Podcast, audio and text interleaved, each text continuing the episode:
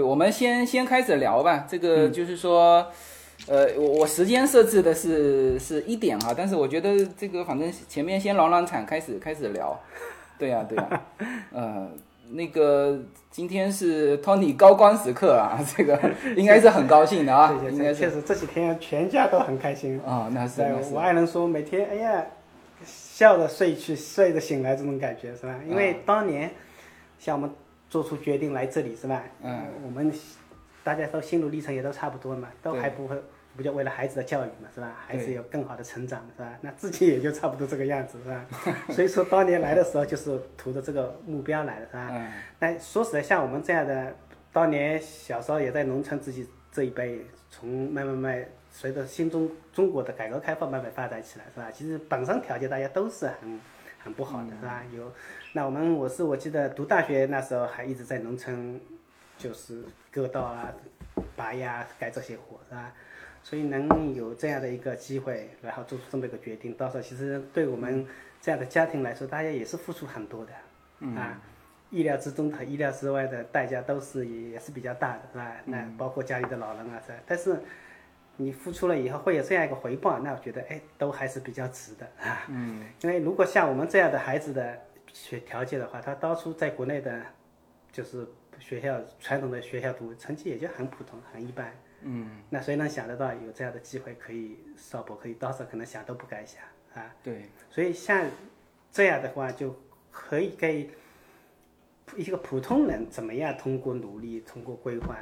做到这样一个机会，这个我觉得真正的是还是有点意义的，是吧？所以你天生是个学霸，是吧？你放哪里都无所谓，嗯啊，就是因为可能我们都是普通人，那就需要可能帮孩子做一些更多的。在成长路上的一些一些帮助或者提醒，给他引导方向，是吧？但最终还得靠他自己啊。嗯但是如果你没有人给他引方向的话，那我相信大部分普通的孩子是不可能脱颖而出的。对，你说了一个很重要的，就是因为我们上一期讨论美国教育哈，就是正好有一个我的邻居啊、这个他小孩也没怎么管，反正小孩也读得不错啊。嗯嗯呃，他是高中嘛，他现在面临考大学。嗯。呃，当时我们说了一个观点，就是说，呃真正哈佛要的孩子嗯是你家长不太管的，哎、对。 然后，但其实呢，我们当然就有很多人对这个质疑嘛，说你不可能不管嘛，其实嗯没有错哈。嗯。就是说，最最重要的还是帮他选择环境，是是不是？对，哎，所以说像你孟母你三迁一样，这孟母三迁嘛，是对呀、是所以你你是特别能够说明这一点，对，像我孩子这几天他感触就特别特别深，嗯，因为拿到 offer 的当天，就有学长什么东西会有联系他们加到那个校友微信群里面，哦所以他说一进去这里面的同学，他哦觉得朋友圈就完全不一样了。大家的素质也好，条就就是起点也好，各方面一嗯些取得各种荣誉也好，就完全就不一样。你这个人脉圈子就彻底就是进了一个新的高不，度。他现在还没有答应去，只是说那边的 offer 过来，对，那他就加入他们的圈子了， 人家还没同意去呢， 但你可以不加入去，是吧？啊对是但是是他觉得会去了，那就赶紧去了解这方面情况，那是当吧然？像一些学姐啊，什么取取经，是吧？包括一些新来的同学，是吧？嗯，那大家都在一起交流，是吧？所以他觉得这里面的同学跟老的同学，就完全大家聊的话题啊，东西就会完全不一样。他也觉嗯得啊，这个东西就是，如果你是一个其他的可能普通的，比如说我们一个学社区大学的周边的嗯，人脉和这个学校的人脉聊的东西不一对样完全确不实一样，确对实是。嗯那个这个就是环境决 定的。嗯，而且你这个还很省钱，对是不是？对你这个这个是你很你关考键进伯克利跟考进哈佛不一样的俩，是是，所以我们就是在开玩笑，当年就跟他说好，哎，你因为我们也给他有很多灌输嘛，是吧？嗯，那到时候跟他妹妹一起两个人去访校的时候，我们因为最早登陆的时候，第一年就去了旧金山嘛，去开了哈佛。呃，不，斯坦福和嗯斯坦福伯克伯克利利是吧？当年就跟他们开玩笑说啊，爸爸，这个斯坦福哪怕考进了也读不起，你就别想了，是吧？我们还是争取来伯克利吧。嗯尤其是这么多年，从当年读小学嗯毕业来的嘛，是吧？到现在那一直来，其实心里面他自己也有一个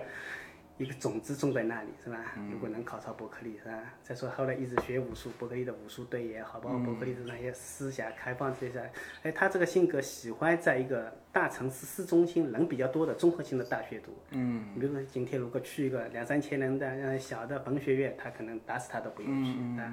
所以说这个选择对我们全家人来说，觉得哎都非常满意。对对，你刚才说了，就是呃非常重要的就是伯克利的一个多元化。嗯对其实你小孩也是也是因为多元化，多得元益化得意的，对 对是。对就像刚才我们提到，他的成绩其实是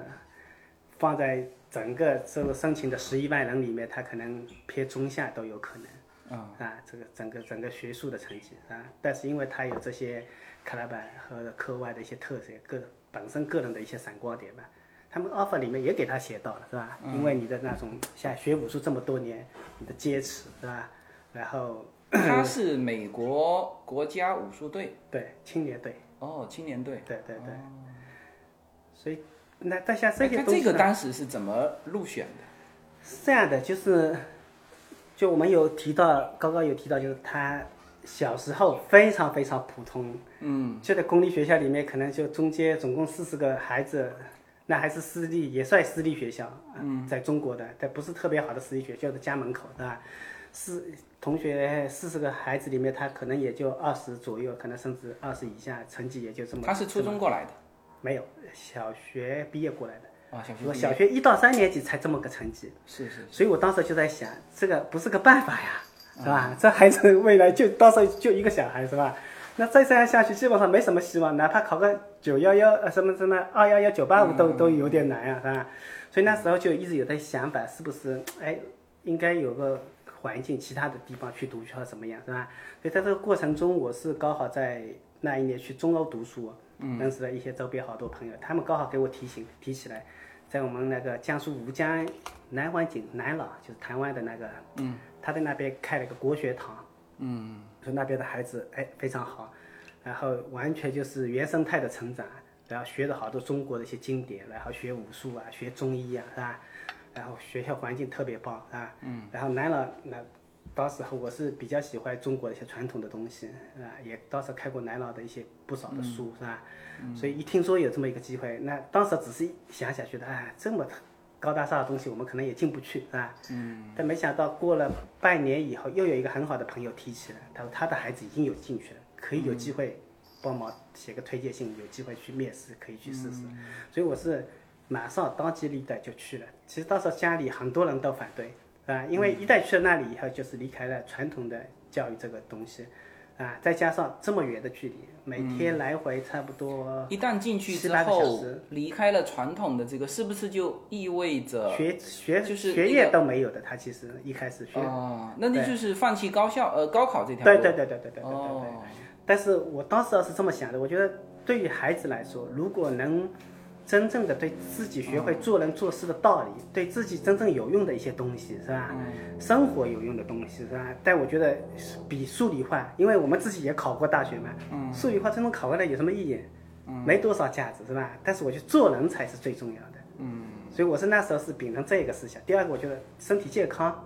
那学些武术，学些中医，那小时候我们也有这种因循情节在，是吧？嗯。所以我觉得这个学校我应该是可以去的，但是到时候所有家里人都反对。嗯。那后来还是坚持了，然后把他送到、送到这个地方，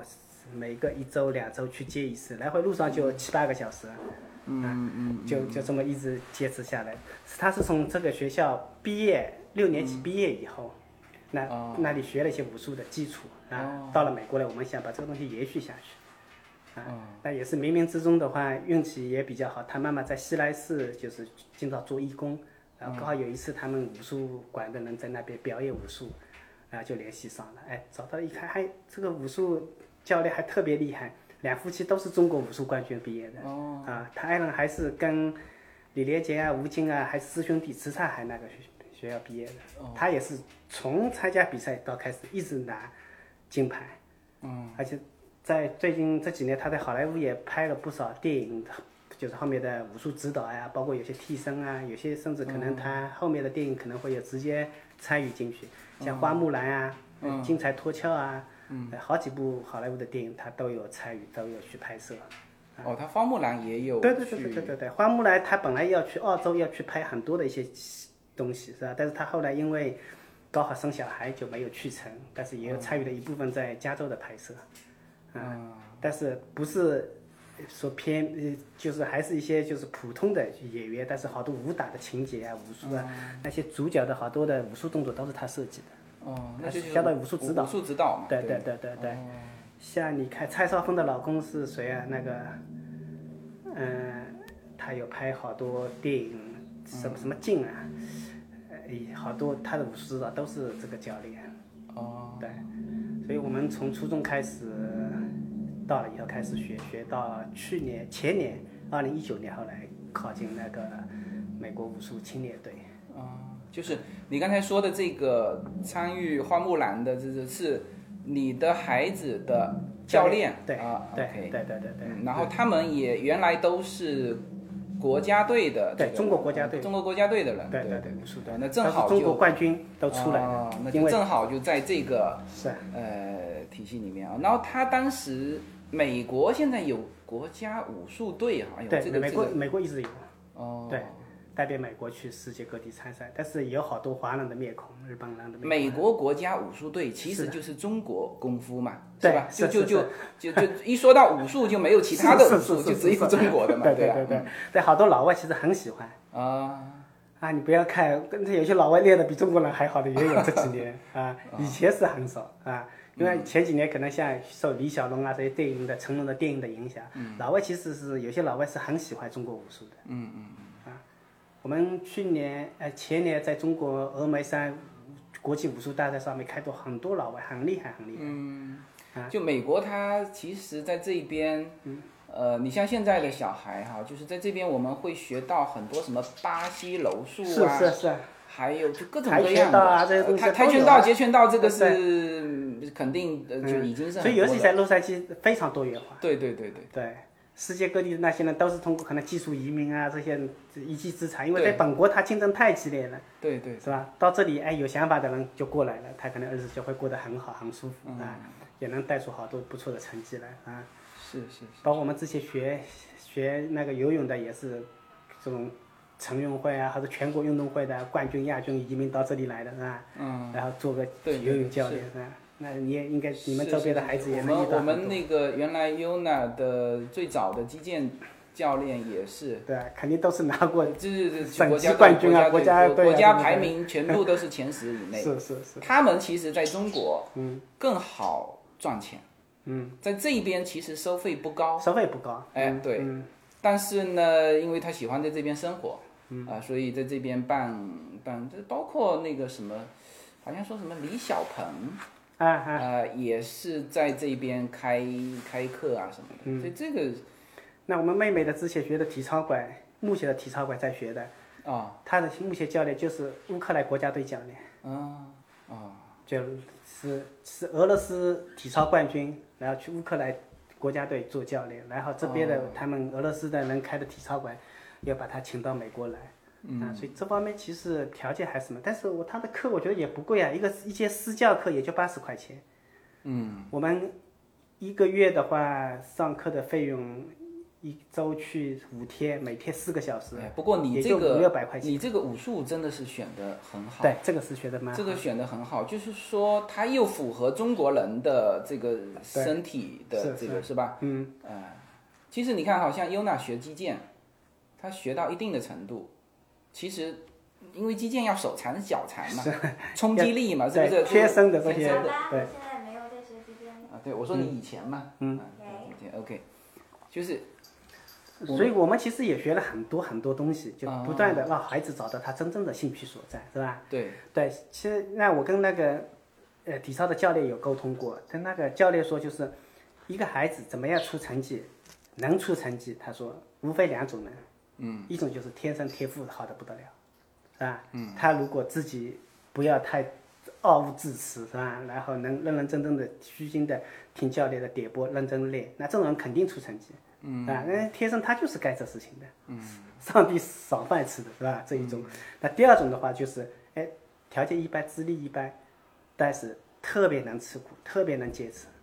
啊，就是喜欢，尽管他天资条件不好，是吧？但他就是全身心的会投入啊，别人练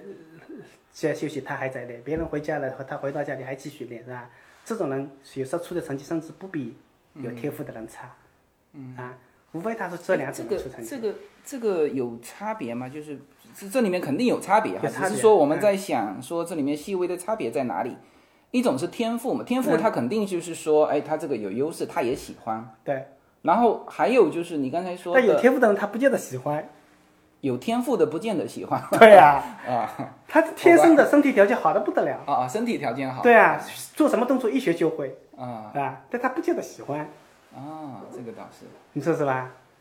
但是没天赋的人是吧？然后听话、老实是吧？然嗯后他又喜欢这东西，他就愿意去投入，他在这里面找到了乐趣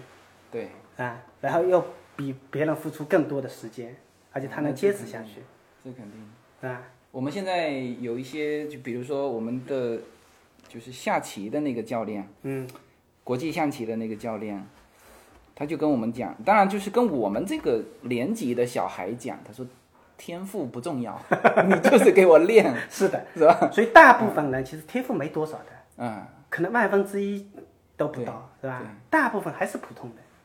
是，啊，你怎么样引导，怎么样坚持，遇到困难以后是吧？然后他们说，所以说在美国，他们说，你你也感应该有感觉到，就是不断的去参加比赛是非常重要的。对对对，美国他有这个对，环境，嗯哎不管是拿多少成绩，不断的给你奖励肯定，对，这个是最滋润人的，是是是是吧？你要激励一个人感兴趣，然后荣誉感是最重要的。对啊，所以这个比赛的体制是非常非常重要的，而且比赛以后一定要有肯定，要有奖牌，嗯，是吧？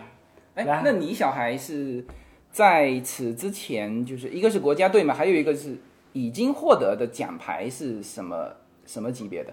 哦那他比如说州级别嗯啊，这些美国级别啊，都有获得过很多奖牌。嗯，因为他们奖牌分的细嘛，不同的年龄，但是他不同的年级别不龄也还对对对还小嘛，是吧？是是是啊是。所以说，他们说那一个，我觉得学这种东西的话，好好在哪里？当然，你现在申请大学有这么一个特色，当然是很重嗯要。但是我觉得更多的是因为强身健体有可以背着，就是陪着他一生的一个东西。对，是吧？到他可能心情不好了，他什么时候可以啪打一套去发泄发泄，嗯，是吧？然后当然也是一个很好的社交的一个机会啊。对朋友说，哎，你还有这个特长，好像一下子会对你刮目相看。要不大家都是普通人，嗯，其实绝大部分百分之九十都是普通人，是吧哎呀？你有一个拿得出手的东西的时候，其实社交里面是大家是非常认可这样的人的。我周边有个这样的朋友 啊，对，关键是立刻徒手就能表 演。对， 这个是非常非常重要的。嗯啊，你说钢琴我开始弹，提问吧，我开始提问吧。嗯嗯嗯嗯，那个 伯克利爸爸，你你请了请了请了请了那个我申请文书找了找了申请顾问吗？还是自己做的？啊，那个东西还是要找申请顾问的。那确实，这个就像我刚才跟自由军提到的一样，就是你特别有天赋的人，嗯，是吧？极个别那几个人，那什么都不用弄，人家可能会主动找上门来，嗯，是吧？但是普通的孩子，你要有在这么多人里面，你要你要会有一个特特色在的话，还是要让招生官一一眼看到你的这些特长，嗯啊。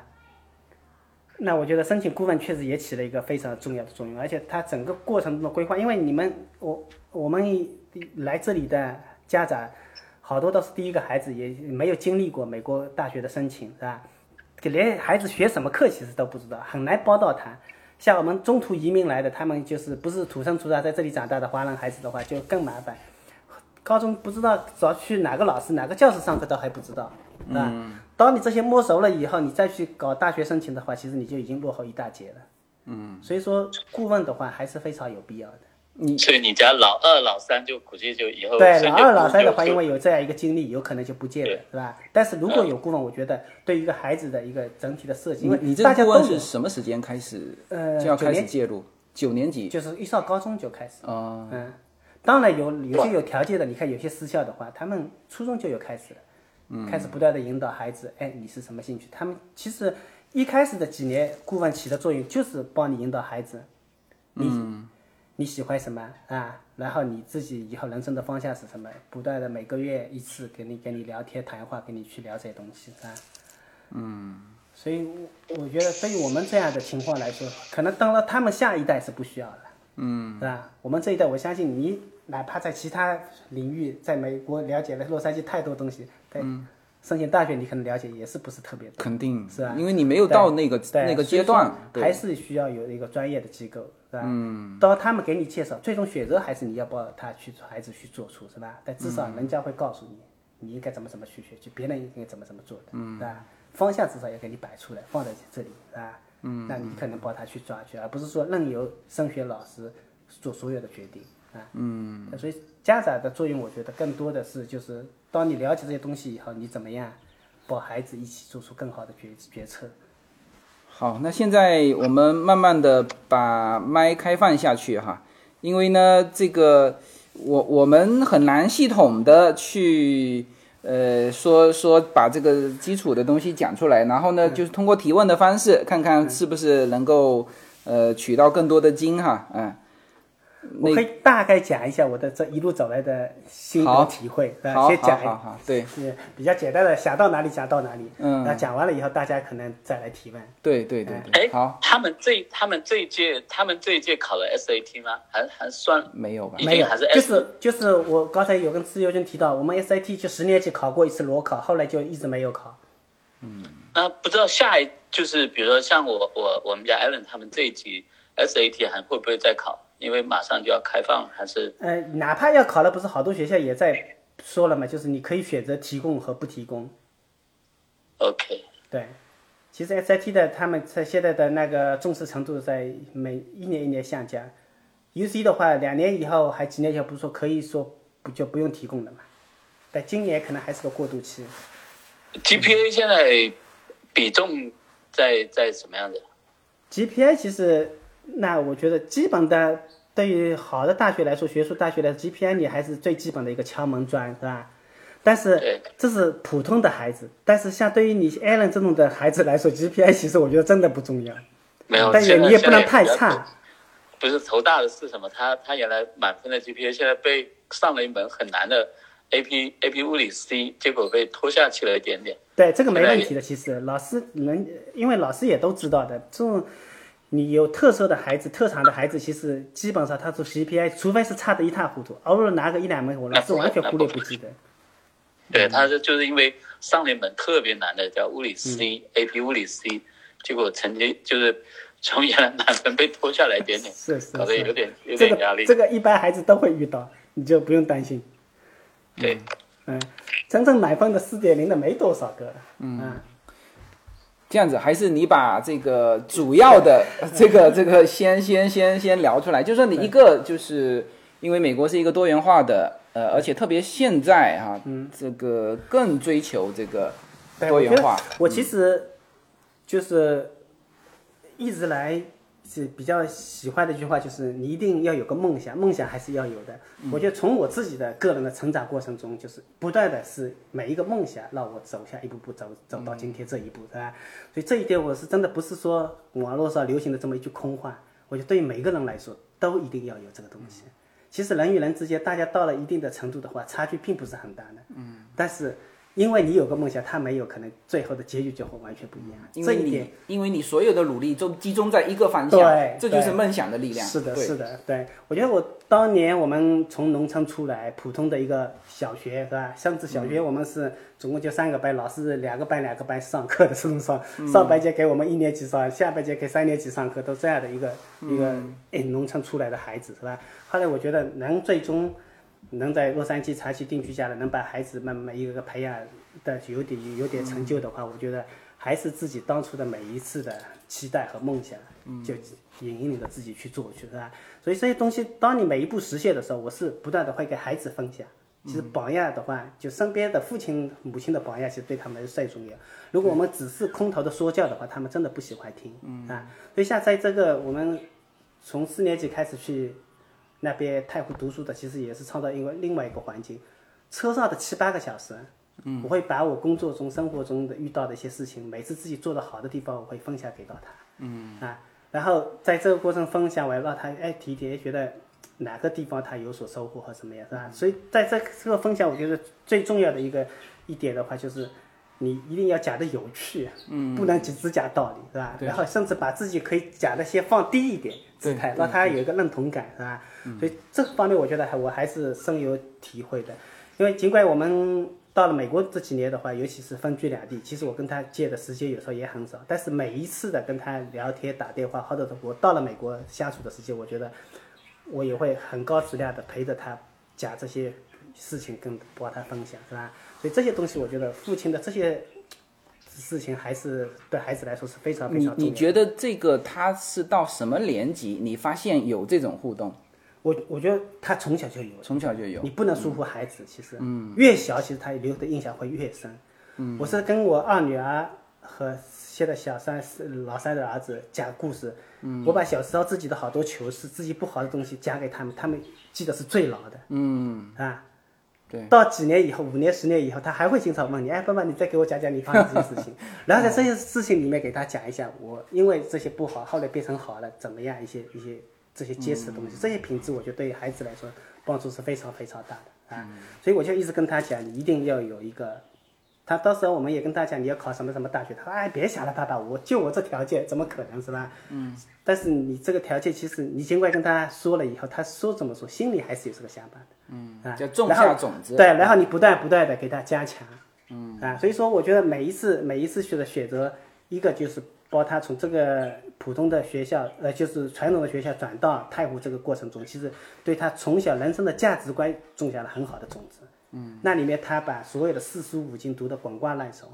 所有的经典课他们天天都在读啊，而且那里个学校好在哪里？就是那时候南老南环景，他有很多的弟子，嗯，都是某一个领域的，就是特别厉害的人。他们一到南老出这生日那一天，都会去太湖大学堂看南老。那、南老说：“你们这些人来，不需要给我带任何礼物，嗯，但我有个要求，必须给孩子们上课，嗯，把你们的哦，经验、人生的这些成功的地方，你们的一些特色，或者你们的特特别出彩的地方来表演给孩子看。嗯，这是在太湖太湖大学堂是其他地方任何地方学不到的地东西、啊。他们会把每一个节假日做到极致，比如说端午节，整个学校人都扮成都是屈原那个时代的衣服穿好，然后粽子啊、什么船啊这些东西都做出来啊，都是孩子自己动手去做的啊。老师是上课讲一讲这个端午节的故事的由来，但是整个过程都是孩子参与去制作这些东西啊，所以这是第一次的给他人生上面做一些学到了一些做人的道理和以后的，呃，可能像现在，嗯，到时候那些老师也有说，他说，在这个年龄的孩子读经，他说记忆力会特别好，开发他的记忆力。呃，我不知道是因为孩子本身记忆力是好，还是因为这一段读经，但是反正他到了后来高中的记忆力确实特别好。嗯好，最早他学化学的时候，元素表人家是有规律的，和怎么样去背啊，还有一些好多东西，他是完全凭记忆，一看也就记下来了。嗯，所以我不知道这个是不是当初太湖大学堂给他带来的一个一个东西，还是他本身的一个。一个嗯那就记忆他在国内就是到了六六年年级，对，六六年级年级毕业来到美国以后读七年级，其实他的学术上面的成绩是很普通，很普通。他一直在公立学校。对，一直在哦公立学校。到了这边读公立学校的时候，其实初中两年的话，成绩就没有 A 的，哦，都是 C、B、D 这样的成绩，哦呃，英文都没有过关的，因为那边是国学学堂、是吧嗯？嗯英文老师教的也很远，所以那嗯时候还每天还得去外面补习中心补习英文，老嗯师上课都怎么没怎么听得懂的。在这种条件下，我们从初中升到高中，那肯定要那请你个还高中好老师初中过来，对，你要是高就中过来，高中过来那你就其实来不一及。点机会都没了。对吧对对对所以说，第二个决定就是我说的，就是当我们最终决决定移民，然后带他到这里来，是吧？嗯这种决定是就是对我们来说是更加艰难的，对你做这出这个么你一这步个。时间也是是吧刚刚好。对，一户、一家人，大家分居两地是吧？因为当时国内企业还在、非嗯常忙，我基本上那时候一两个月、两三个月来一次，来就住一星期、两星期就回去了、嗯啊。那我爱人就带着两个小孩，开始在这边完全陌生的一个地方生活，嗯所以但是这样的决定给了孩子确实一个。嗯，一个很好的环境和一个更多的一个选择的机会，特别是小孩这个年纪，因为他英文学的可能比你是是，爱人都快，对然后对对有些时候场合是他出面。对， 我现在就是就是我们我们家 Yuna 就是解决我们很多所有的问题。哎，对对对，所以说当你，但是我们其实也深培养找他的自找信。嗯找顾问的学校的时候，我们也找了很多家很多家。那这个时候就是需要有家长帮他把握了。嗯嗯。这个找的老师是不是适合他？嗯这个机构是不是好，是吧？那你如果只是找顾问的话，多了去了。嗯。是吧？那这个时候，我觉得家长要做的就是像这样的工作，需要家长去把握，帮嗯他选一个真正有实力的、有竞争力的好的顾问老师，帮他学好，那就嗯后面的事情就不用担心了。那孩子自己会去做。嗯是的，是的所以每一次的这个选择还是要靠家长去把握，但是最终的路还是要孩子自己去走。嗯啊，是。嗯、那这一个他的是嗯，他的标签就是在在他的申请书的标签最大的标签是是是什么？这个我倒没没怎么关注他，但是他他的几个特色特长的东西，我却觉得就是一个就是你看，呃，我我们是一个学武术，当时啊我是因为刚才跟周军也讲到，有个朋友的孩子学学那个京剧，考进了哈佛，是吧？所以我们觉得这个武术东西一定要坚持有个特色的东西。那第二件的事情的话，就是我是到了这个培训机构，就是顾问机构以后，他们有一次的分享，就九年级的那年刚刚进去的时候，有一次分享，他们说有好多的孩子成立了 club 俱乐部，嗯，然后一定要有这些俱乐部的一些特色，才能申请更好的大学，所以他们说很重视这样的一个 club。然后在这个过程中，我就突然有看到有孩子在给别人上课也好，其他的好多的各种的 club 的内容，我突然就有个想法跟孩子商量，然后我我帮他搭 就是牵线给中国的一个民工子弟学校，嗯，他就长期给那个学校的孩子们上英文课。以各种有趣的互动的方式，然后这个 club 的话，从他十年级开始创办开始，到现在十二年级，已经有前前后后已经有四五十个人加入进来，就是他在这个事情其实四对一个五十个人是培养给那个小学上他课的同学啊、加到这个 club 里面，啊帮他一起来上课那他怎么上这个课呢？ ，Zoom。啊、这种对，然后那边的孩子就是也毕业了三届嗯了，都是五年级的孩子。其实那边五年级的孩子的英文水平离这里一年级都不如，嗯，是吧？而且那边师资力量也很有限，基本上英文老师好多发音都不准，对，是吧？那他这个事情其实给了他个人成长是非常快的，一个他对孩子要负责了，有压力了，然后又要去领导好、组织好这些同学怎么样来备课，怎么样来上课，跟老师要去牵头，是吧？硬件设备出了问题以后怎么样去解决，是吧？因为这些都是正常的上课时间，四十五分钟或者五十分钟上课时间，你要每周两节课给孩子们上好啊。所以这个事情给了他很大的锻炼，也是因为这次申请大学也是因为这个亮点，加上他本身有一个武术特色，是吧？但像这样的事情，我觉得就是需要父母发现，孩子是不知道的。嗯，你说一个九年级的孩子，这里刚刚才混熟，是吧？他怎么知道要去做一些这么东西，是吧？而且资源怎么样去去对接，是吧？所以说，像类似这样的事情，如果我们孩子父母能帮到他啊，然后在最终最终的一句话还是刚才一样，孩子是愿意接受，呃而且去很好的做好它，嗯，那才有今天这样一个机会被大学录取老师看到，是吧？他因为申请的大学的专业也是新教育嘛，是吧？哎，他觉得你做的非常好啊，影响了这么多孩子，而且孩子有些孩子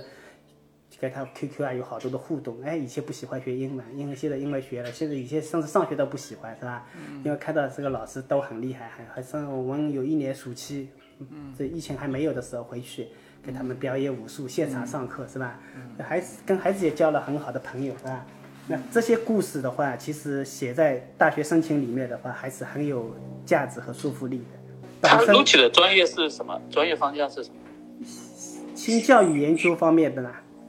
新教育研究。哦对，这个这个这个方向挺挺 interesting 的。对对，所以这我觉得